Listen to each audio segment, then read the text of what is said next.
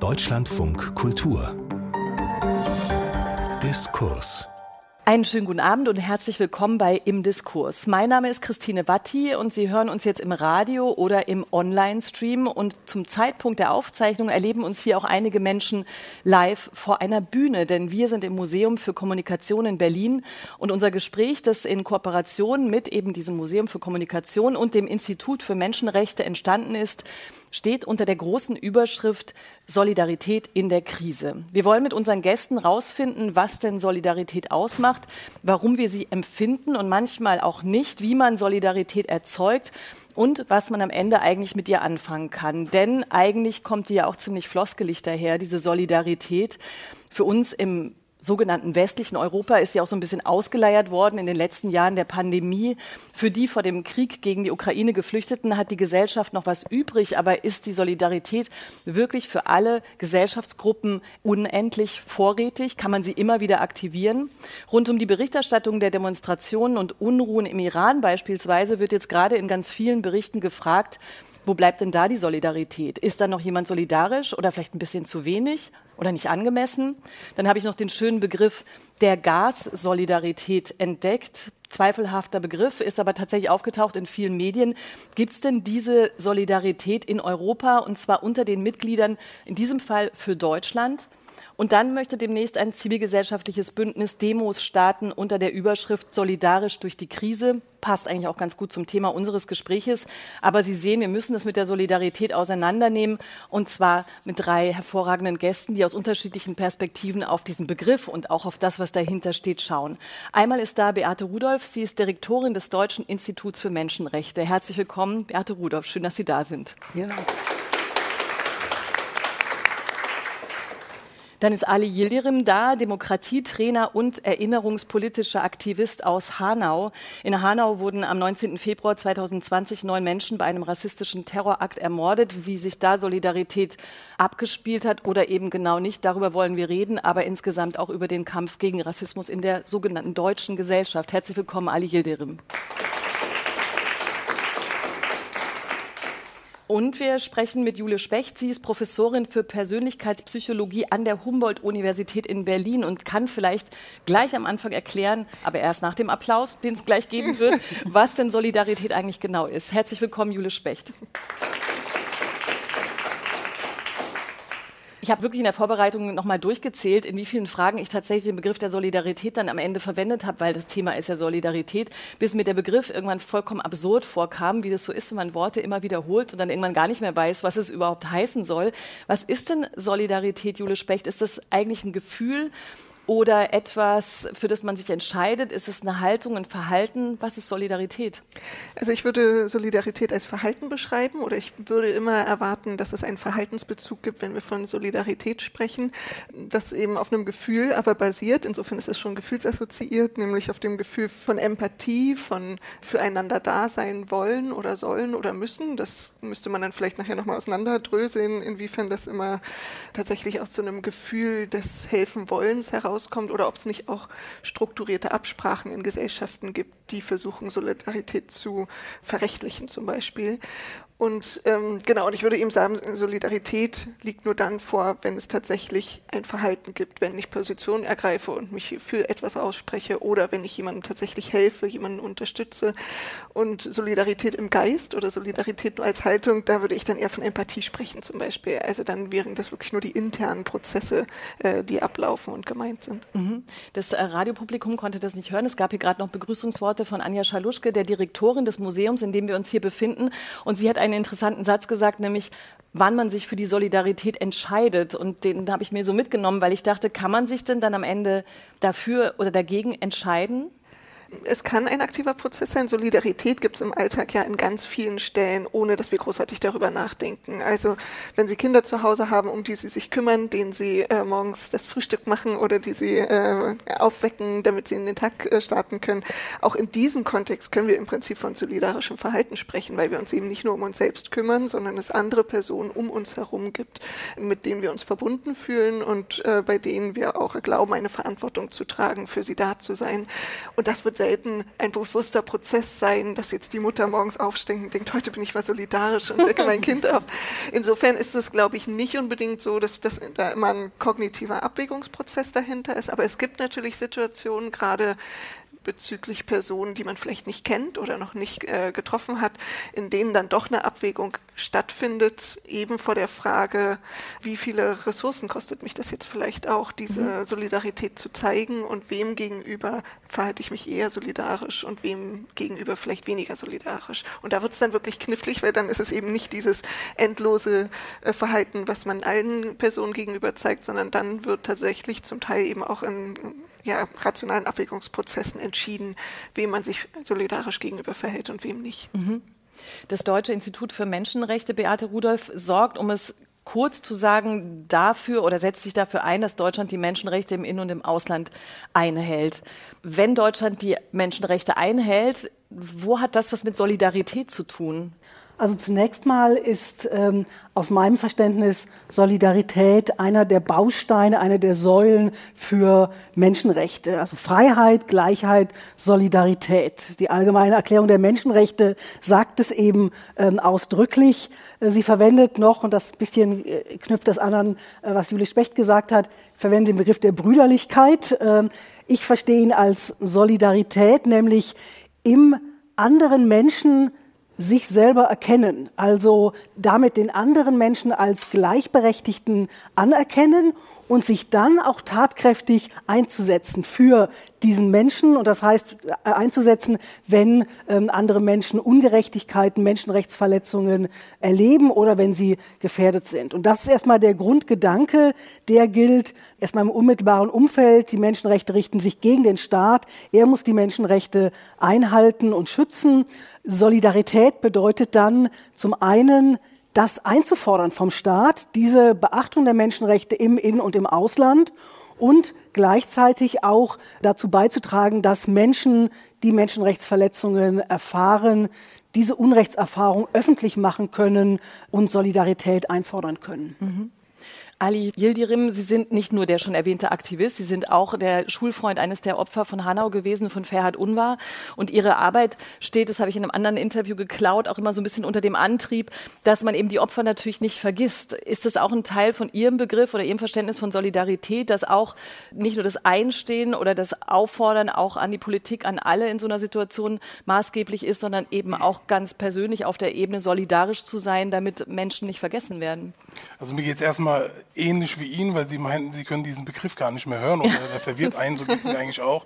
Also ich höre immer überall Solidarität, wir reden immer von Solidarität, aber was dann wirklich Solidarität ist, beziehungsweise wie es dann wirklich ankommt bei den Leuten, die Solidarität äh, einfordern oder das verlangen oder benötigen, das sieht dann wieder anders aus. Und da muss man natürlich in zwei verschiedenen Kontexten schauen. Zivilgesellschaftlich natürlich, wenn ich jetzt über Hanau, über den Anschlag rede, über den, über den Antirassismus-Kontext, da sehen wir natürlich die Solidarität der Zivilgesellschaft beispielsweise was auch dazugehört, die finanziellen Spenden, ja, dass die Leute wissen, okay, es gibt eine Initiative, die aus der betroffenen Perspektive gestartet wurde und Antirassismusarbeit macht, Aufklärungsarbeit macht. Das heißt, die Arbeit macht, die eigentlich der Staat äh, übernehmen sollte. Das möchte ich hier auch erwähnen. Also es ist nicht die Aufgabe eines Betroffenen oder eines, eines Angehörigen, Aufklärungsarbeit zu machen und sich in Akten einzulesen und diese Arbeit zu machen das ist die Solidarität, die man im zivilgesellschaftlichen Kontext spürt. Also wenn ich am Jahrestag beispielsweise, den hatten wir jetzt zweimal gehabt, der Anschlag in Hanau wird sich jetzt nächstes Jahr im Februar zum dritten Mal jähren, die Solidarität zu sehen von der Zivilgesellschaft, die Leute, die extra nach Hanau kommen, für die, für die Angehörigen da sind, die Unterstützung anbieten, aber auch viele zivilgesellschaftliche Organisationen oder Initiativen. Und dann gibt es natürlich dann den parteipolitischen oder den strukturellen, den staatlichen, äh, die Solidarität, von der wir reden. Und da muss ich ganz ehrlich sagen, habe ich bis ähm, heute nicht viel gesehen. Also wir haben den Bundespräsidenten und die Bundeskanzlerin damals nach dem Anschlag in Hanau gehabt und der Bundespräsident ähm, hat dann zu den Angehörigen und zu den Betroffenen gesprochen und hat davon geredet, dass Rassismus Gift sei und dass man solidarisch zu Hanau ist und dass man zu Hanau steht. Ähm, das hätte ich ihm auch vor Jahren schon sagen können. Also dafür mussten nicht neun Menschen in Hanau sterben, damit er mir sagt, dass Rassismus Gift ist. Aber dann die Versprechungen zu machen, ja, vor allem aus parteipolitischer Sicht und zu sagen, man steht zu den Angehörigen, äh, man will die äh, Aufklärung vorantreiben und das dann nur bei Worten belässt. Und das ist so, das glaube ich, das große Problem der Solidarität.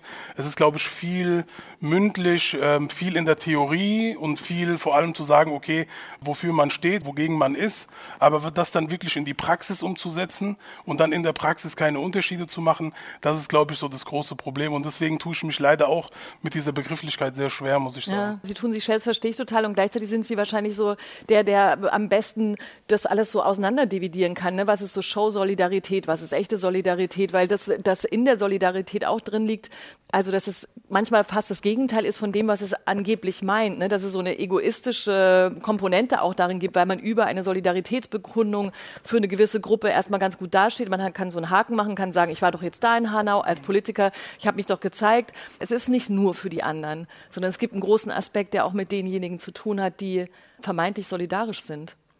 Ja, man muss, glaube ich, erstmal aus dem Gesellschaftskontext reden. Ne? Also das große Problem, was wir in Deutschland haben, ist, dass äh, noch nicht klar ist, wer gehört zu diesem Land. Also das sind die Erfahrungen, die ich mache. Ich bin mir ähm, nicht sicher, ob ich ein Teil dieser Gesellschaft bin, obwohl ich ein Teil dieser Gesellschaft bin. Also es ist äh, schon fast ein Komplex, muss man sagen. Ne? Also mhm. ähm, ich bin ein Teil dieser Gesellschaft. Hanau ist äh, meine Heimat. Ich bin äh, hier geboren in Hanau in, in Deutschland und ich bin hier aufgewachsen. Ich habe hier studiert. Ich bin hier zur Schule gegangen ähm, und ich fühle mich eigentlich als Teil dieser Gesellschaft, aber werde dann auf verschiedene Art und Weise nicht äh, als solches behandelt. Ja?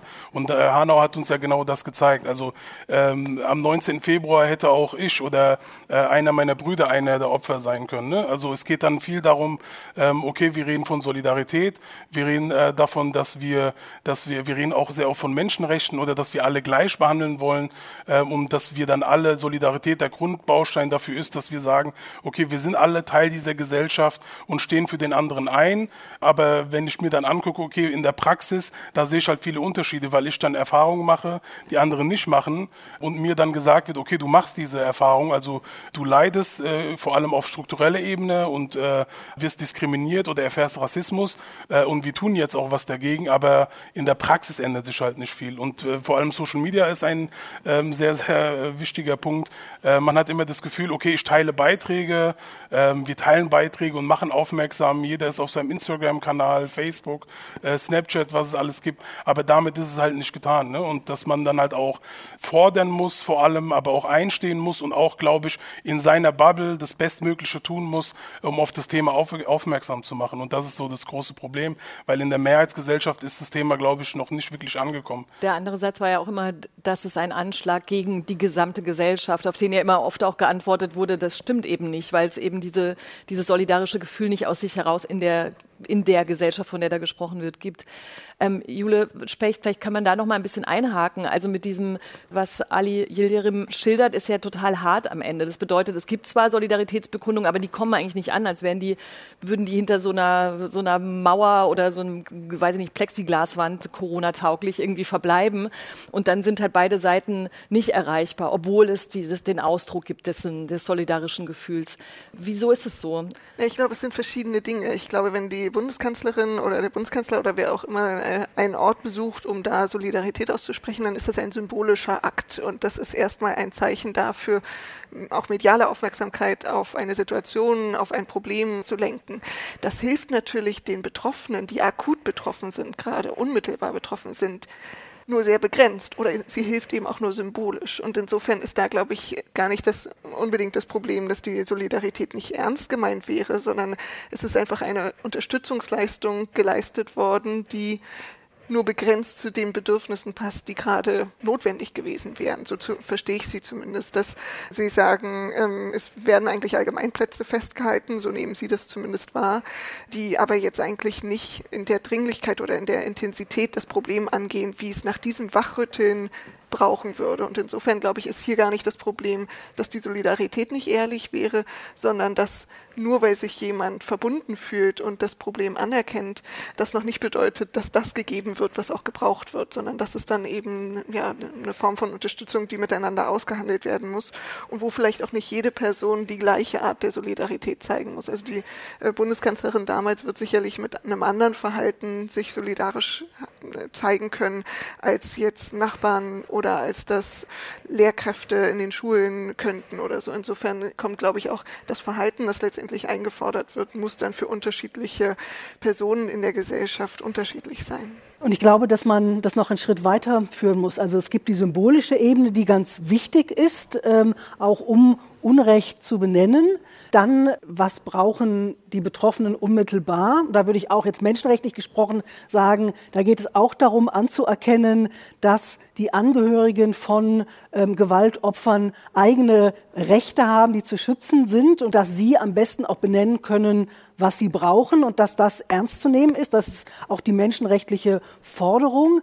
Und dann die weitere Ebene auch von Solidarität einzufordern, dass es auch strukturelle Veränderungen gibt. Also genau das, was die Initiativen, die Angehörigen zum Ausdruck gebracht haben, was sie wahrgenommen haben als als Fehler, also sagen die Erfahrungen, die Sie ähm, gemacht haben, die verschiedene Communities gemacht haben, etwa mit der Polizei und das zu hören als Staat, anzuerkennen, dass das eine Wirklichkeit ist ähm, und nicht zu glauben, dass man seine eigene Perspektive an die Stelle setzen darf, sondern vielmehr genau ähm, hinzuhören und dann auch zu sehen, was müssen wir eigentlich verändern. Und das ist letztlich der Punkt, wo es die Solidarität auch nochmal weiterer Teile der Bevölkerung, auch der Zivilgesellschaft, ähm, äh, äh, die vielleicht in anderen Themen unterwegs ist, die aber jetzt sagt, wir sehen, dass es hier um ein zentrales ähm, um ein, ein, eine, eine schwerwiegende Verletzung geht und etwas, was unsere Gesellschaft durchzieht, Rassismus und auch unsere, ähm, unsere Behörden. Äh, wir müssen eben, wir, wir verlangen Änderungen und wir verlangen auch eine Selbstkritik. Also das ist sozusagen die politische Unterstützung für Veränderungen, die dann eben auch an die Wurzel gehen der der Menschenrechtsverletzung, die es hier ursprünglich geht, nämlich die Ermordung äh, von, von Menschen aus rassistischen Gründen. Wie ist denn dann eigentlich die Reihenfolge? Wo gehört die Solidarität hin in diesem Prozess? Also Solidarität und wann kommt diese, wann kommt denn dann endlich die strukturelle Änderung? Ich denke, dass die größte Herausforderung ist bei dieser dritten Stufe eben der politischen Veränderungen, den Veränderungen in Verhaltensweisen, Routinen von Behörden anzuerkennen, dass wir Menschenrechtsverletzungen neu wahrnehmen müssen, dass Betroffene Unrechtserfahrungen benennen und dass das ernst zu nehmen ist und dass das aber Unterstützung braucht, weil es kann nicht dann die Aufgabe allein der Betroffenen und ihrer Angehörigen sein, die Veränderung herbeizuführen, mhm. sondern das ist dann unser gemeinschaftliches Anliegen als eine Gesellschaft, die selber sich so versteht, dass sie Menschenrechte in den Mittelpunkt stellt, weil sie die Menschen in den Mittelpunkt stellt. Also das heißt, und das ist das, aber auch das Langwierigste, weil diese politische Veränderung, die kommt nicht über Nacht, sondern die verlangt ein systematisches Nachschauen und eine Selbstkritik. Ähm, und äh, diese Selbstkritik ist etwas, die ist schmerzhaft. Mhm. Äh, ich finde, das müssen wir auch, gerade wenn es um Rassismus geht, selber anerkennen als Gesellschaft, dass wir von Rassismus durchzogen sind, dass wir in dieser Gesellschaft damit aufwachsen und zwar diejenigen, die nicht Rassismusbetroffene sind, nehmen es auf, Rassismusbetroffene erleben es als gesellschaftliche sozusagen Sozialisierung und als Betroffene dann auch von Rassismus. Das, das anzuerkennen und dann zu sagen, das wollen wir verändern, weil wir letztlich eine Gesellschaft sein wollen, in der eben jeder Mensch ohne Diskriminierung frei leben kann. Mhm. Sie haben gerade schon den Punkt benannt, dass es immer wieder darum geht, dass auch Betroffene ihre Erfahrungen schildern. Das ist ja wahrscheinlich, äh, Ali Yildirim, das Schwierige, weil da die Frage ist, wie lange kann man denn als betroffene Person das machen, der, also ich machte, ich überspitze es total, ich nehme an, Sie haben schon auch Solidaritätserfahrungen gemacht, die besser waren als das Gros, über das wir gerade sprechen, aber der lange Atem, den man haben muss, seine eigene Betroffenheit in den Mittelpunkt zu stellen, damit endlich jemand darauf reagiert wie doch wandelbar sind denn die Begegnungen, die Sie haben, wo Sie denken, okay, das bringt was, auch wenn es ein harter Prozess ist, aber da passiert auch irgendwas? Also ich finde es ja erstmal ist schon extrem, ein, ein extrem Schritt zu sagen, okay, ich als betroffene Person oder angehörige Person nehme mich jetzt einem Problem an, mhm. äh, beziehungsweise übernehme die Verantwortung für ein Problem, was eigentlich gar nicht meine Aufgabe sein mhm. sollte. Also ja, also wenn wir über Aufklärungsarbeit reden oder Bildungsarbeit im Antirassismus-Kontext, ist es nicht die Aufgabe von Angehörigen und Betroffenen, diese Arbeit zu machen. Es ist die Rolle des Staates und da geht Solidarität hat dann auch viel mit Verantwortung zu tun und leider haben wir das Problem in Deutschland, das möchte, das ist meine persönliche Meinung, dass wir erstmal Fehler nicht eingestehen können. Also Deutschland kann sich Fehler nicht eingestehen und vor allem übernimmt Deutschland keine Verantwortung für Fehler, die sie macht. Also nach der Tat in Hanau, wenn man dann noch äh, von exzellenter Polizeiarbeit reden kann und äh, Leute, die sich mit äh, Hanau hoffentlich äh, auseinandergesetzt haben, wissen, was da alles passiert ist. Also die Notrufzentrale, die nicht besetzt war, ein Notausgang, der verschlossen war, wie Angehörige, Überlebende äh, behandelt wurden von äh, Beamten. Das zeigt ja, dass es einfach in die falsche Richtung geht. Ich kann mich dieser Sache annehmen, kann es auch machen. Also Hanau ist jetzt, wie gesagt, bald drei Jahre her. Ähm, ich mache das seit drei Jahren. Man hat quasi alles äh, liegen lassen. Man hat, ähm, keine Ahnung, ich habe mein Masterstudium aufgeschoben. Ich habe gesagt, okay, das ist jetzt Priorität Nummer eins. Das äh, möchte ich jetzt durchziehen, weil ich einfach das Gefühl hatte, okay, wenn wir uns dieser Sache aus Hanau nicht annehmen, dann ist es erstmal medial nicht, äh, bekommt es nicht die Aufmerksamkeit, die es heute bekommen hat. Die Mittel, die man dann äh, zur Verfügung gestellt bekommt, obwohl man sich diese Sache angenommen hat, sind sehr mager. Also die Initiativen müssen trotzdem über finanzielle Spenden aus der solidarischen Zivilgesellschaft dafür sorgen, dass sie sich irgendwie über Wasser halten. Von staatlicher Seite kommt da sehr wenig. Also alleine die Angehörigen ähm, oder Überlebenden, ähm, äh, wenn es da um Entschädigung geht oder äh, darum, dass ihr, ihr Trauma irgendwie überwält, äh, überstanden werden kann, das sind Dinge, die fehlen. Ähm, und es geht, glaube ich, einfach immer nur so lange, solange man es einfach kann. Also mhm. manchmal hat man wirklich das Gefühl, ähm, man grenzt an einem Burnout. Ne? Also man gibt irgendwie alles rein und das halt immer, was man nicht vergessen darf, ist, dass immer neben dieser Trauer und neben, äh, neben dieser ganzen Wut, die man verspürt. Ne? Und dann nimmst du dich dieser Sache an und siehst einfach, okay, es kommen viele Leute, die sagen, also vor allem aus parteipolitischer Perspektive, kommen nach Hanau und sagen, ja, wir stehen zu euch und wir finden das so toll, was ihr macht. Wir geben euch gerne auch ein Mikrofon in die Hand, kommt doch zu der und der Veranstaltung äh, und erzählt doch mal, wie schlecht es euch geht. Äh, aber damit ist es halt nicht getan. Äh, wir hatten ein paar Monate vor dem Anschlag in Hanau, hatten wir den Anschlag in Halle gehabt. Äh, Mölln, Solingen, äh, München musste sehr lange dafür kämpfen, dass die Tat überhaupt als, als Rassismus oder als rechtsterroristische Tat abgestempelt, ähm, äh, abgestempelt wurde dann. Äh, und das zeigt einfach, okay, man ist solidarisch bis zu einem gewissen Punkt. Ähm, aber dann geht es nicht weiter oder die, die Möglichkeiten oder die Wege und die Mittel, die man dann braucht, um der Sache wirklich gerecht zu werden und dem Problem, ähm, die fehlen dann einfach. Und ähm, das ist ähm, leider traurige Realität in Deutschland. Und ähm, deswegen bleibt es leider dann auf der Zivilgesellschaft, auf den Schultern der Zivilgesellschaft und der Angehörigen und Betroffenen, die sich dieser Sache annehmen müssen.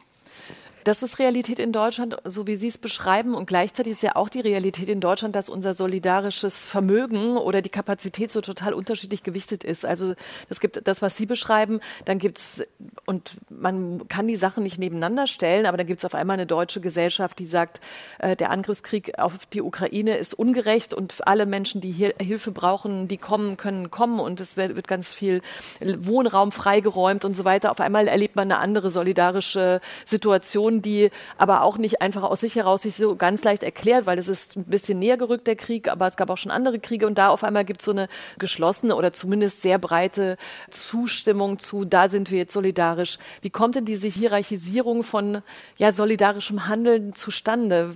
Genau, also jetzt ähm, haben wir so ein bisschen Themenwechsel gemacht, aber genau. äh, um jetzt aber wenn Sie auf da noch mal, Frage, genau, also wenn Sie da nochmal drauf eingehen würden, sehr gerne. Ich wollte nur noch mal das Bild ein bisschen mhm. größer ziehen, können wir aber auch danach machen. Bitte gerne auch. Ne, ich wollte noch sagen, ja. ich finde es, ähm, ja, es gibt, es ist eine erschütternde Situation, die Sie finde ich sehr eindrücklich schildern, dass man in dieser doppelten Belastungssituation ist. Man ist einerseits die betroffene Person, das betrifft von Rassismus betroffene Person, von Gewalt betroffene Person, es betrifft aber genauso alle möglichen anderen äh, marginalisierten äh, Gruppen, die wo es ja in den aller, allermeisten Fällen so ist, dass die, äh, dass Bewegungen aus diesen Betroffenen heraus starten und mit ähm, also und wenn es gut klappt und wenn es gut gelingt und das trotz der Mehrfachbelastung, die die Personen ja sowieso schon ausgesetzt sind, gelingt, dass andere Personen, die nicht selbst betroffen sind, anerkennen, ja, da ist ein Problem und da brauchen wir eine Änderung, auch wenn ich selbst vielleicht gar nicht betroffen bin. Ich glaube, das ist dieser kritische Punkt, der dann den gesellschaftlichen Aushandlungsprozess und auch die äh, politischen Prozesse, die man sich dann erwünschen würde, so richtig befeuern, weil es nützt eben nichts, wenn nur die betroffenen Gruppe selbst auf die Straße geht und protestiert, sondern der große Sprung ist mit viel Engagement, trotz der Hürden, denen man da selbst gegenübersteht, mhm. dann die Solidarität aus der Gesellschaft zu bekommen. Das wollte ich nochmal unterstreichen, weil ich glaube, letztendlich sind natürlich die ganzen, äh, unsere ganze Gesellschaft Resultat eines politischen Aushandlungsprozesses, wo sehr viele Menschen mitreden, die sehr unterschiedliche Meinungen und Interessen haben. Und insofern genau, habe ich jetzt das Gefühl, ist das eigentlich ein Beispiel, wo es ob, trotz der schwierigen Situation gelungen ist, in der Breite der Gesellschaft äh, ein Solidaritätshandeln zu zeigen, aber natürlich nicht in dem Tempo, in dem man sich das sicherlich als betroffene Person oder auch als Beobachterin äh, wünschen würde. Und jetzt aber zu Ihrer Frage mit dem, äh, warum gewichten wir das eigentlich unterschiedlich, würde ich nochmal, also Sie spielen vielleicht auch darauf an, dass äh, wir äh, bei der Geflüchtetenbewegung 2015, 16 Bilder im Kopf haben von äh, Demonstrationen die sich dann ja, gegen, dagegen ausgesprochen haben, dass man Geflüchtete aufnimmt und doch der Herzlichkeit, die wir jetzt beobachten, wenn die Frauen und Kinder vor allem, aber ja nicht nur, aber vor allem aus der Ukraine ankommen. Wobei 2015 gab es die herzlichen Empfänge. Und ich wollte das genau. nämlich gerade sagen, das war nämlich da ja. ganz genauso, wenn man sich daran erinnert, wann, äh, 2015, wie das anfing mit Willkommensschildern am, äh, an den Bahnhöfen und viele Personen waren sehr aufgeschlossen gegenüber den Personen, die gekommen sind. Und es gab dann diesen Kipppunkt. Und wir haben direkt, äh, ich glaube, eine Woche nachdem der Ukraine-Krieg angefangen hat, angefangen, Daten zu erheben, weil wir uns genau schon dachten, äh, also jetzt ist bestimmt noch die Solidarität ja ganz überwältigend äh, in der Gesellschaft. Es gibt eine ganz klare Haltung in einem Großteil der Bevölkerung, die auf der Seite der Ukraine und auf der Seite der äh, Geflüchteten aus der Ukraine steht. Und wir haben schon die ganze Zeit so gewartet, wann kommt der Kipppunkt ähm, oder gibt es einen Kipppunkt oder äh, kommen wir da diesmal drumherum? Jetzt gestern musste ich gerade dieses Interview äh, von äh, Merz lesen mit irgendwie Sozialtourismus.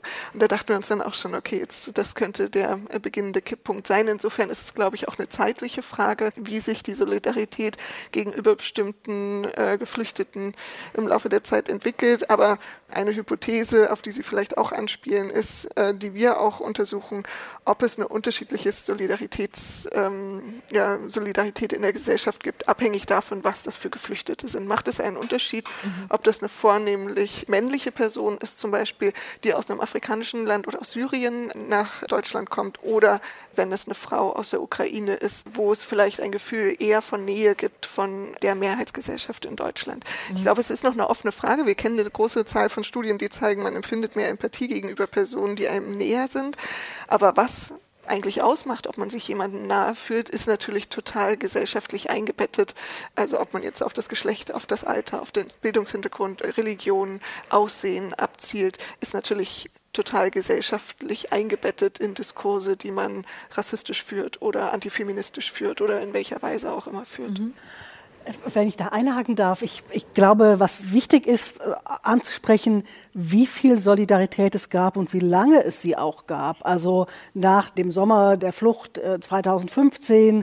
Äh, es gibt ja Untersuchungen, die sagen, dass über 50 Prozent der Bevölkerung sich im ersten Jahr engagiert haben. Entweder durch aktive Unterstützung, durch Spenden oder auch durch politische Aktion. Äh, und das finde ich erstmal einen langen Zeitraum, ein ganzes Jahr lang sozusagen dabei zu bleiben, weil, wir haben es gerade gehört von, von Ali Yildirim, weil es ja was bedeutet, wenn ich ganz, wenn ich jetzt mich darauf konzentriere. Also dass Menschen hier so lange Solidarität gezeigt haben. Und es gibt ja Untersuchungen, dass auch drei Jahre später immer noch 20 Prozent dabei gewesen sind. Und auch, das finde ich auch spannend, dass es Menschen aus allen gesellschaftlichen Schichten, also man kann nicht sagen, die einen waren jetzt solidarischer als die anderen, sondern also dass es diese, diese Solidarität sehr lange gegeben hat, das aber, und das glaube ich, das zeigt nochmal diesen Wechsel, den es auch braucht, auf der einen Seite die tatkräftige menschliche Solidarität, die aber auch dann eine politische Solidarität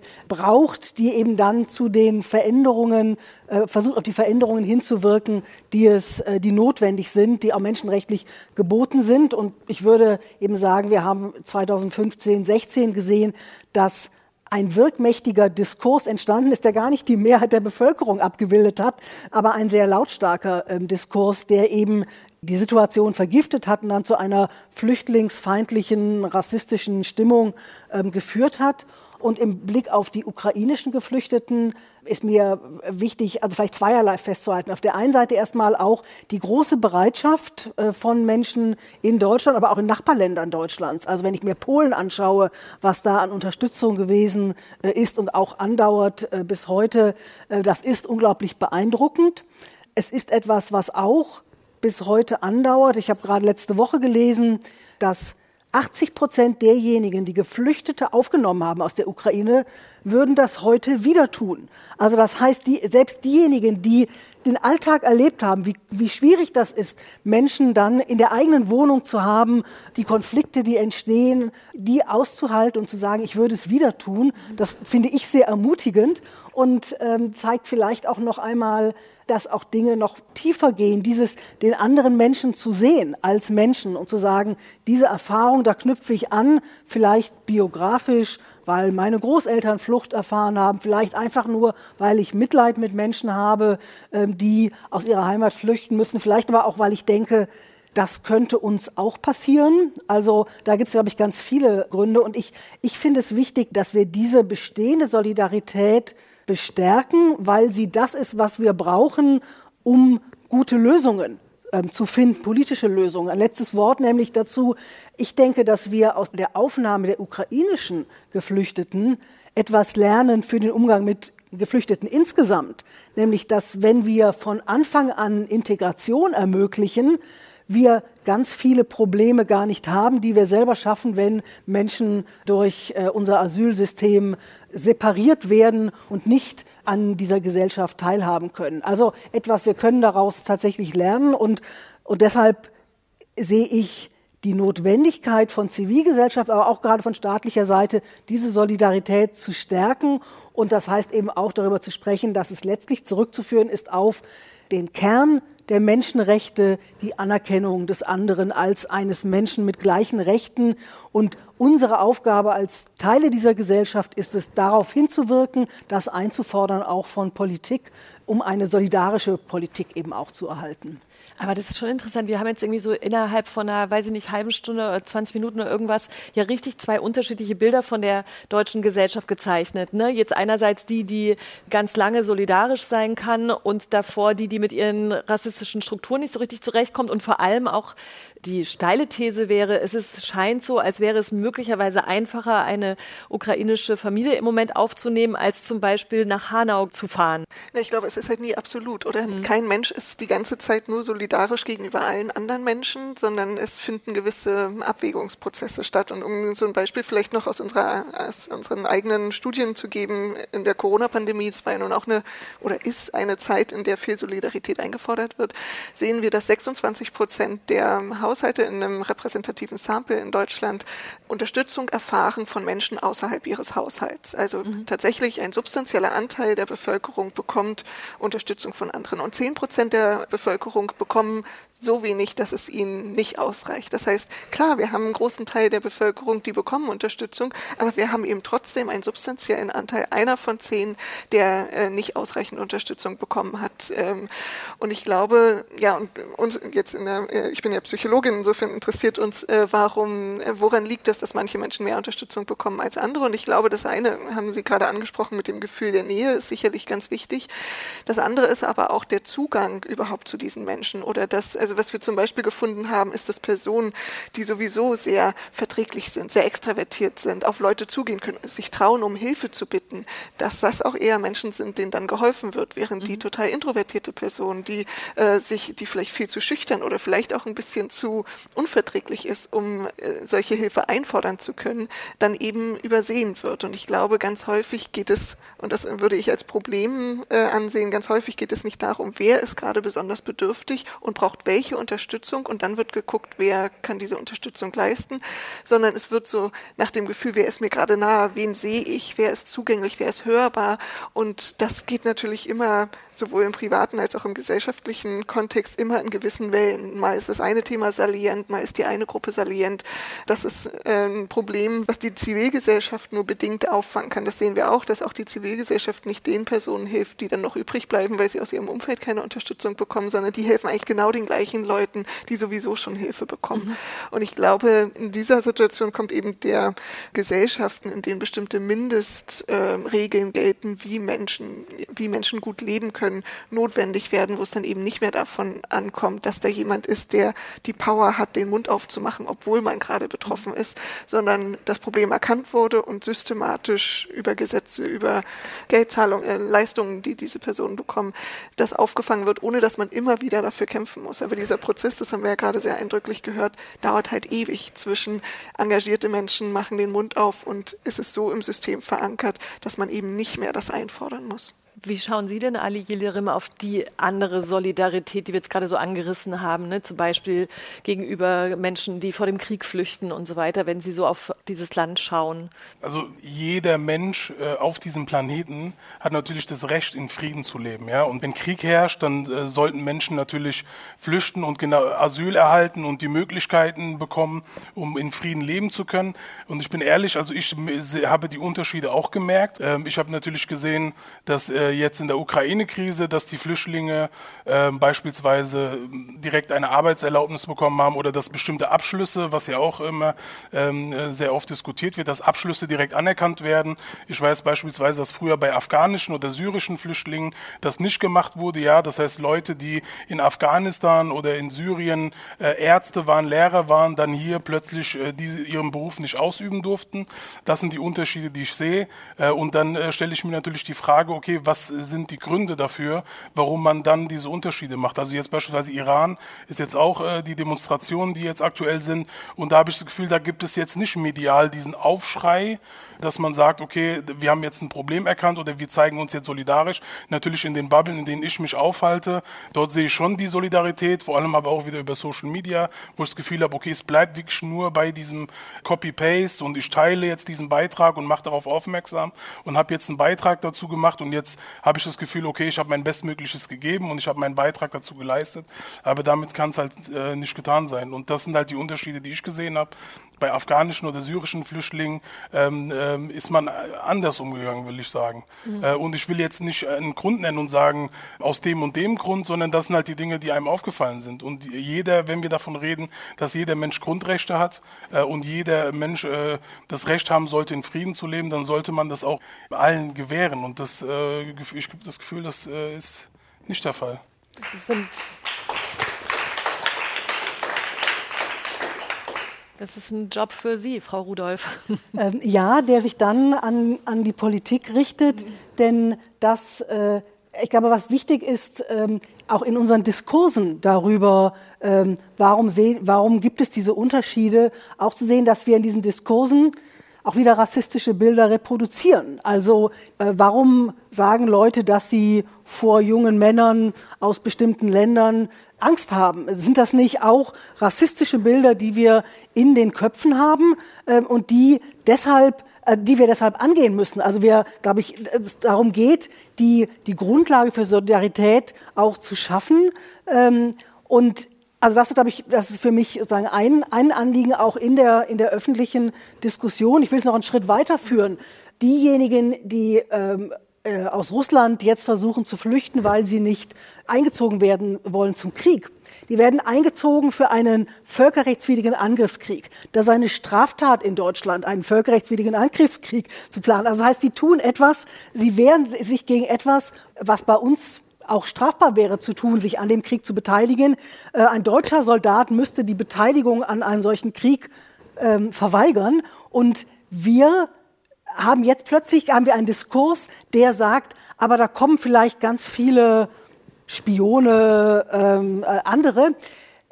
und ich will nur einfach benennen und sagen, wir das zurückzuführen darauf, was ist die, das Menschenrecht? Und das ist das Menschenrecht auf Schutz vor politischer Verfolgung. Ähm, und das heißt, wir müssen als, auch als Europa die Voraussetzungen schaffen, also Menschen ähm, nicht an der Grenze abweisen, die äh, geltend machen, dass sie äh, an dem Krieg äh, sich nicht beteiligen wollen.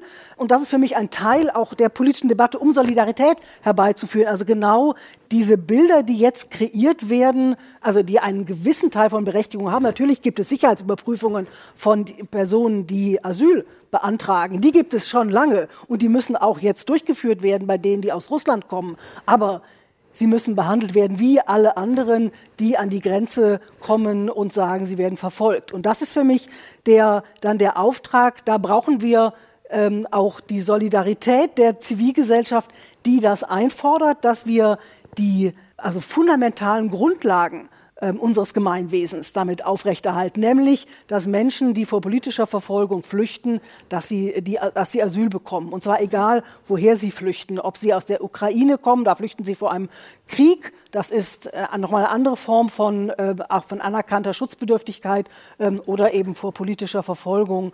Ähm, ob das nun, aber Menschen, die aus Syrien vor dem Krieg flüchten oder aus Afghanistan, ähm, sind eben genauso zu behandeln wie Menschen, die aus äh, der Ukraine flüchten. Also das deutlich zu machen und vielleicht noch ein letztes Wort in der Frage dieses, des Unterschieds. Ich glaube, der Einsatz gegen Rassismus, der ist deshalb so schwierig, da ist so schwierig, Solidarität zu gewinnen, weil es besonders schmerzhaft ist, weil wir alle gute Menschen sein wollen und uns selber zu sagen, dass wir rassistische Bilder in unseren Köpfen haben, dass wir die über, also überwinden müssen. Wir, sage ich jetzt alle die, die in dieser Gesellschaft aufgewachsen sind, dass das eine Verantwortung ist, die wir haben, die aber nicht, das geht nicht einfach über Nacht. Und äh, äh das ist etwas, was es schwieriger macht, Solidarität dann zu zeigen, weil man immer wieder auf sich selbst zurückgeworfen ist, um zu sagen, was, was tue ich hier gerade, beteilige ich mich gerade an, äh, an der Stärkung eines rassistischen Bildes, äh, einer Vorstellung oder äh, wirke ich dem entgegen? Ähm, das ist, glaube ich, das ist die, die Herausforderung und dafür ist, jetzt an dem Punkt vielleicht mal letztes Wort, auch die, die Notwendigkeit von politischer Bildung, gerade von Menschenrechtsbildung, so wichtig. Und deshalb, Herr Yildirim hat es gesagt, ist das ist auch eine staatliche Aufgabe, das zu sicherzustellen, sei es durch eigene Menschenrechtsbildung oder eben durch äh, eine dauerhafte Unterstützung von zivilgesellschaftlichen Initiativen. Mhm dieses, äh, wie, wie viel Solidarität hat man denn so übrig oder ab wann sagt man so, jetzt bin ich, das, das wird mir jetzt zu viel. Ich weiß jetzt nicht mehr, wofür ich mich aufgrund der aktuellen Lage, aber auch der persönlichen Lage manchmal, wofür ich mich entscheiden, einsetzen soll und auf welche Art und Weise. Gibt es sowas? So ein, das war schon dreimal solidarisch gewesen. Das war schon zweimal zu viel. Also es gibt diese Befunde, dass äh, Personen wissen, jetzt habe ich schon so viel gemacht und jetzt, äh, also das äh, in ganz anderen Kontexten auch, dass man merkt, jetzt habe ich mich hier so oft überwunden oder so viel äh, mich selbst zurückgestellt. Äh, dafür, ähm, ja, jetzt lasse ich es aber mal bleiben ich glaube trotzdem, wenn man sich anguckt, wer sich besonders solidarisch verhält, das kann man jetzt an Klimaschutzbewegungen zum Beispiel auch sehen, aber man konnte es auch äh, bei der letzten Geflüchtetenbewegung sehen. Das sind letztendlich häufig junge Menschen, das sind äh, Personen, die nicht unbedingt viel Geld haben. Das sind Personen, die sich auch um andere Menschen kümmern. Es gibt natürlich immer alle möglichen Menschen, die sich kümmern. Insofern darf man es nicht äh, simplifizieren. Aber es gibt zum Beispiel viele Studierende, die jetzt nur nicht äh, mit äh, Geld und Ressourcen gesegnet sind ähm, und trotzdem sich besonders solidarisch äh, verhalten. Und ich glaube, ähm, so dieses, jetzt habe ich schon so viel gegeben, gemacht, getan, ist eigentlich ein menschlich nachvollziehbarer Grund dafür, irgendwie dann eben gewisse Dinge auch nicht tun zu können. Dafür ist man ja auch eine große Gesellschaft, dass man die Aufgaben verteilen kann. Und trotzdem bin ich immer wieder überrascht, dass eigentlich Personen, von denen ich denke, die haben eigentlich auch wirklich viel mit sich selbst äh, berechtigterweise zu tun, äh, dann doch irgendwo noch diese Energieressourcen herziehen und äh, Solidarität zeigen. Insofern ähm, steckt da, glaube ich, mehr Möglichkeiten in vielen drin, als das vielleicht äh, zu erwarten wäre.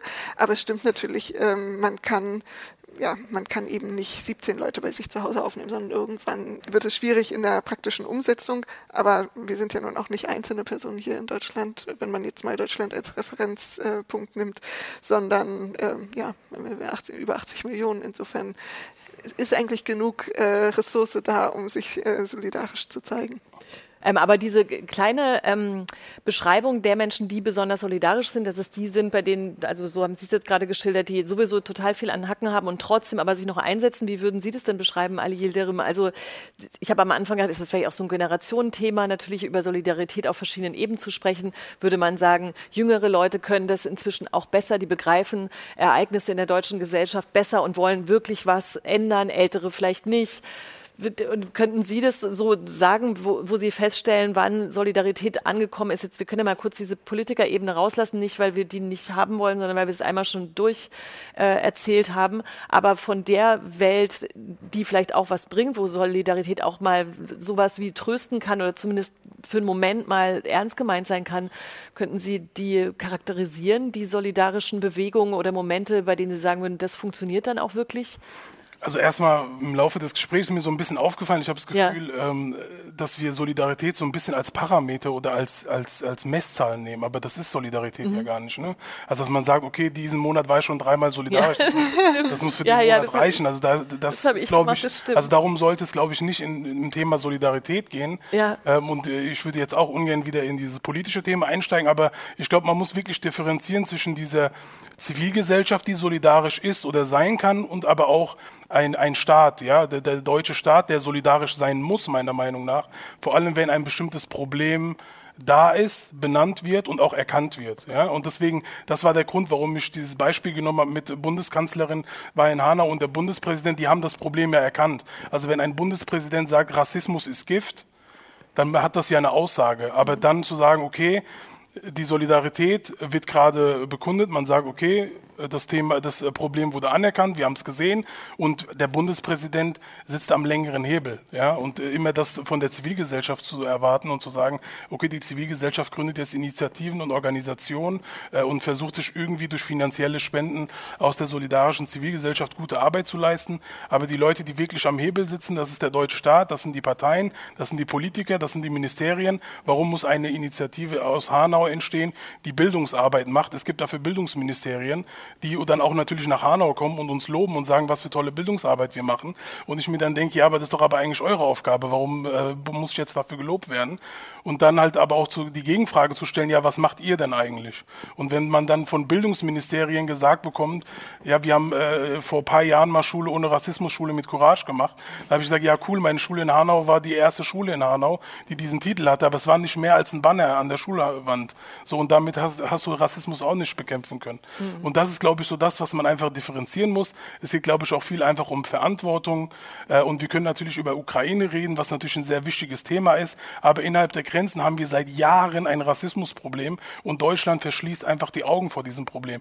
Wir haben vor kurzem 60 Jahre Gastarbeiterabkommen gehabt mit, zwischen Deutschland und der Türkei. Mein Großvater kam als Gastarbeiter nach Deutschland. Wir sind mittlerweile die dritte Generation. Es wird eine Fackel von Generation zu Generation weitergegeben und wir kämpfen immer noch um Anerkennung. Ich werde immer noch gefragt, woher ich wirklich komme. Das sind die Probleme, die wir wirklich in Deutschland haben. Aber der deutsche Staat macht einfach die Augen zu, wartet bis äh, der nächste Anschlag vor der Tür ist, kommt dann wieder dahin und sagt wieder zu den Angehörigen, wir tun das Bestmögliche. Die NSU-Akten sind immer noch verschlossen. Also das sind so die Dinge, die mir dann durch den Kopf kommen. Und natürlich ist es toll, dann an einem Jahrestag ähm, Leute aus der Zivilgesellschaft zu sehen, die nach Hanau kommen und für uns da sind. Ähm, das ist äh, wichtig und gehört auch dazu. Aber ich glaube, wir müssen wirklich mal ein bisschen die Richtung, Richtung äh, Rolle des Staates lenken, weil da wird einfach zu wenig getan. Es ist immer die Zivilgesellschaft, die das machen muss ähm, und äh, das kann einfach nicht sein. Und ich glaube, das ist eher so das, worauf man sich fokussieren muss. Und deswegen, was hier sehr oft gesagt wurde, ist das Einfordern immer wieder, das Druck machen, das äh, Aufzeigen, was für Fehler gemacht werden. Und das muss natürlich immer bestehen. Das wird immer die Aufgabe der Zivilgesellschaft sein. Aber der Staat und vor allem der deutsche Staat jetzt in dem Thema muss sich dieser Verantwortung einfach annehmen und auch wirklich mal was tun mhm. und nicht immer nur in der Theorie reden. Das würde ich, würde ich mir wünschen. Wollte auch noch anmerken, ich finde auch, dass natürlich dreimal solidarisch seine Monaten dann Haken dahinter machen natürlich eine total miese Überspitzung war. Ich glaube, das kommt von diesem Titel der Veranstaltung, Solidarität in der Krise und dann die Demonstration, solidarisch durch die Krise. Und dann gibt es ja gleich so spiegelstrichartig, was alles die Krisen sind.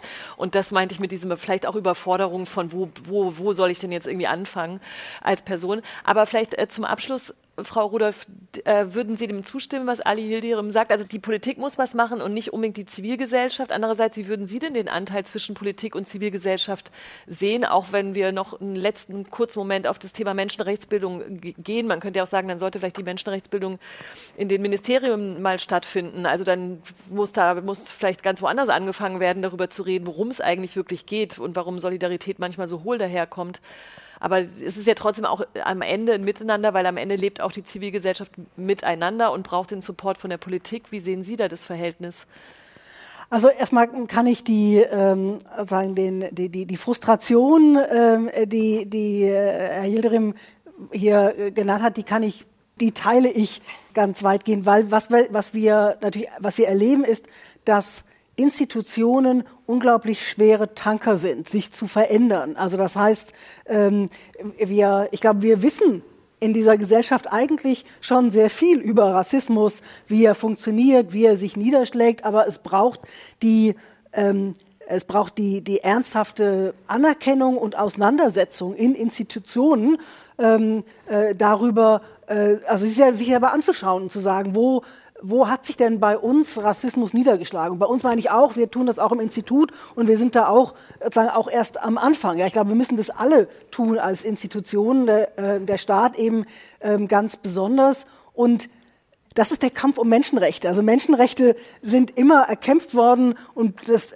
sagen, ähm, äh, fallen uns nicht in den Schoß. Und auch wenn wir etwas erreicht haben, wie nach Hanau, ich würde schon sagen, dass zum Beispiel die Tatsache Say Their Names ein wirkmächtiger äh, Satz gewesen ist, der auch dazu geführt hat, dass immer wieder ähm, wer über die Anschläge spricht, auch die Namen der Opfer nennt, dass wir auch in die Vergangenheit schauen, plötzlich die Opfernamen bekommen, die bisher ähm, also mal einmal genannt worden sind, aber dann nicht mehr. Also da sind sozusagen Veränderungen, die aber immer wieder erkämpft werden müssen und dann kommen Rückschläge, so wie ähm, die Äußerungen der, der Bundesinnenministerin ähm, und das ist extrem frustrierend.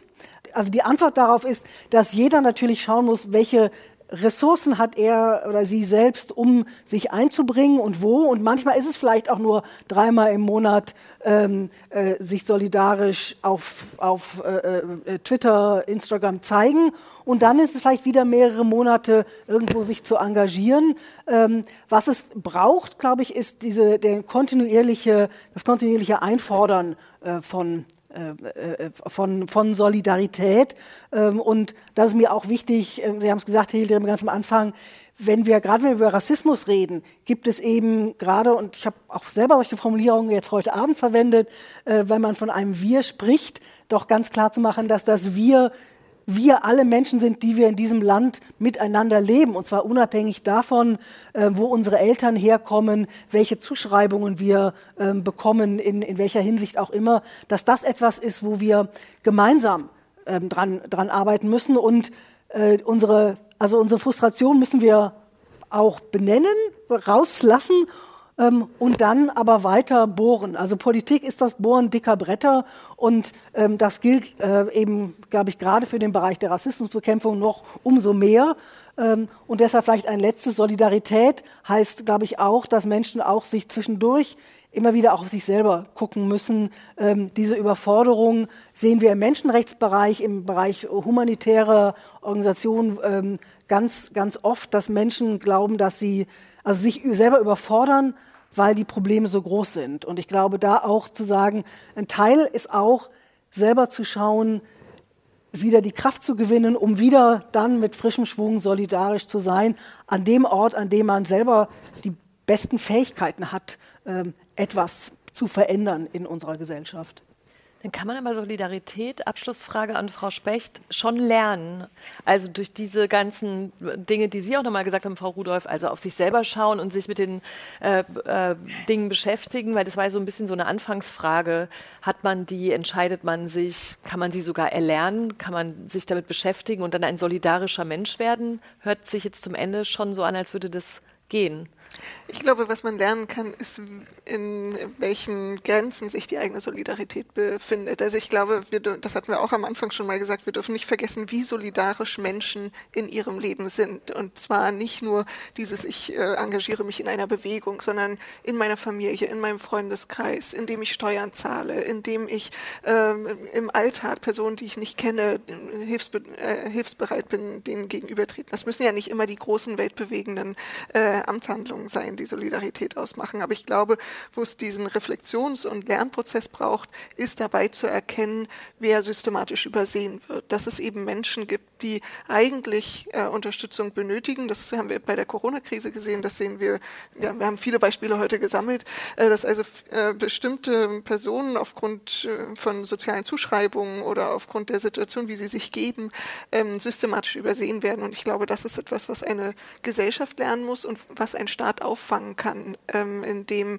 ähm, ja, indem er eben sensibilisiert ist dafür und sicher geht, dass auch die Personen, die eben nicht laut werden können und die nicht gesehen werden oder die nicht einfach so gesehen werden, dass die Berücksichtigung finden. Und insofern ist das, glaube ich, das, äh, wo wir am ehesten alle an uns arbeiten müssen und was wahrscheinlich auch ein Prozess ist, der nie abgeschlossen sein wird, sondern wo wir immer wieder dazulernen müssen. Ich bedanke mich sehr für diese tolle Runde. Ich bedanke mich bei Beate Rudolph, bei Ali Yildirim und bei Jule Specht. Dankeschön, dass wir hier heute zusammen reden konnten über Solidarität in der, in der Krise, unter der viele andere Krisen stehen. Vielen Dank. Vielen Dank.